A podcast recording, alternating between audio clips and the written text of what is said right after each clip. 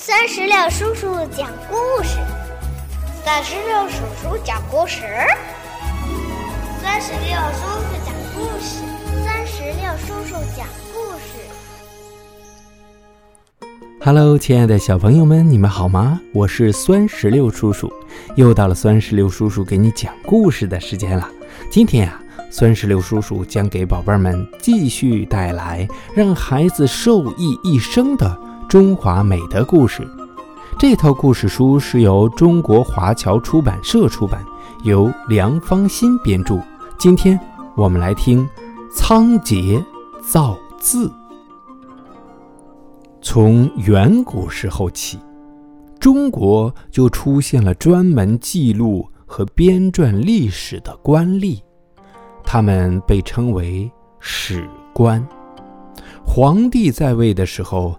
他的手下有个史官，叫做仓颉。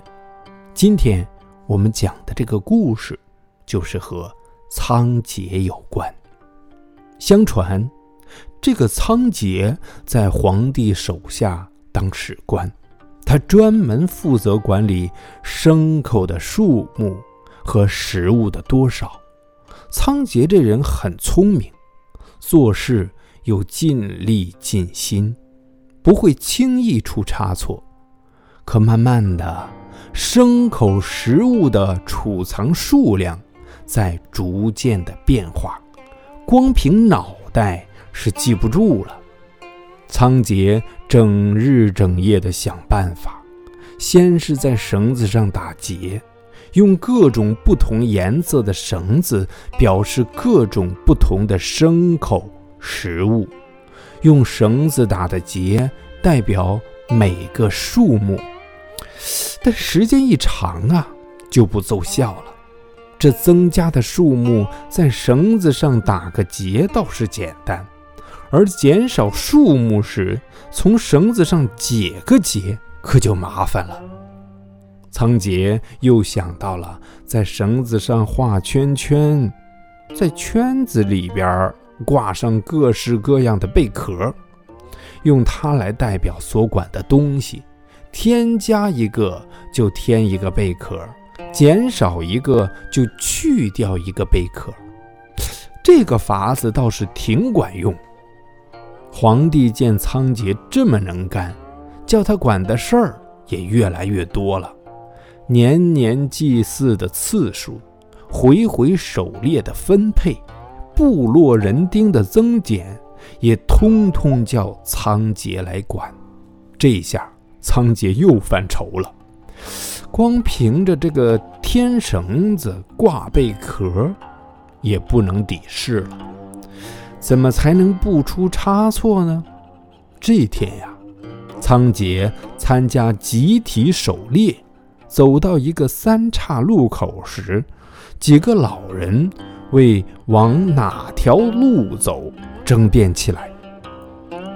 有一个老人坚持要往东，说那边有羚羊；有一个老人要往北，说前面不远可以追到鹿群；一个老人偏要往西，说有两只老虎，不及时打死就会错过机会。仓颉一问。原来他们都是看着地上野兽的脚印才认定的。仓颉心中猛然一喜，既然一个脚印代表一种野兽，我为什么不能用一种符号来代表我所管理的东西呢？他高兴地拔腿就奔回了家，开始创造各种符号来表示事物。果然把事情管理得头头是道。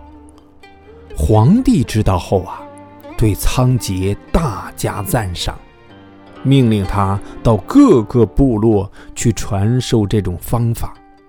渐渐的，这些符号的用法全推广开了。最初的文字就是这么形成的。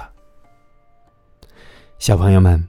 仓颉每次遇到难题，你看，他总会想出办法来。能促使他去想办法的，就是他那喜欢钻研的精神。我们生活当中的许多人呐，虽然很聪明，但就是不肯动脑筋。这样的人虽然想法很多，但往往很难取得成果。正如我们在学习当中遇到难题，总是盯着老师手里的答案，或者那些成绩优秀的同学，自己从来不愿多思考，这样是很难有进步的。最后啊，酸石榴叔叔也想问一下你：平时生活当中，你有没有遇到很难的难题？你？最后是怎么解决的呢？如果你想告诉酸石榴叔叔，那就赶紧让爸爸妈妈在我们页面下方的留言区来给酸石榴叔叔留言吧。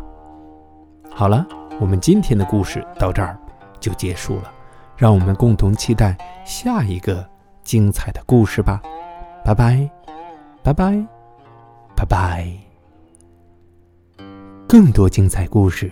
尽在酸石榴微信公众账号。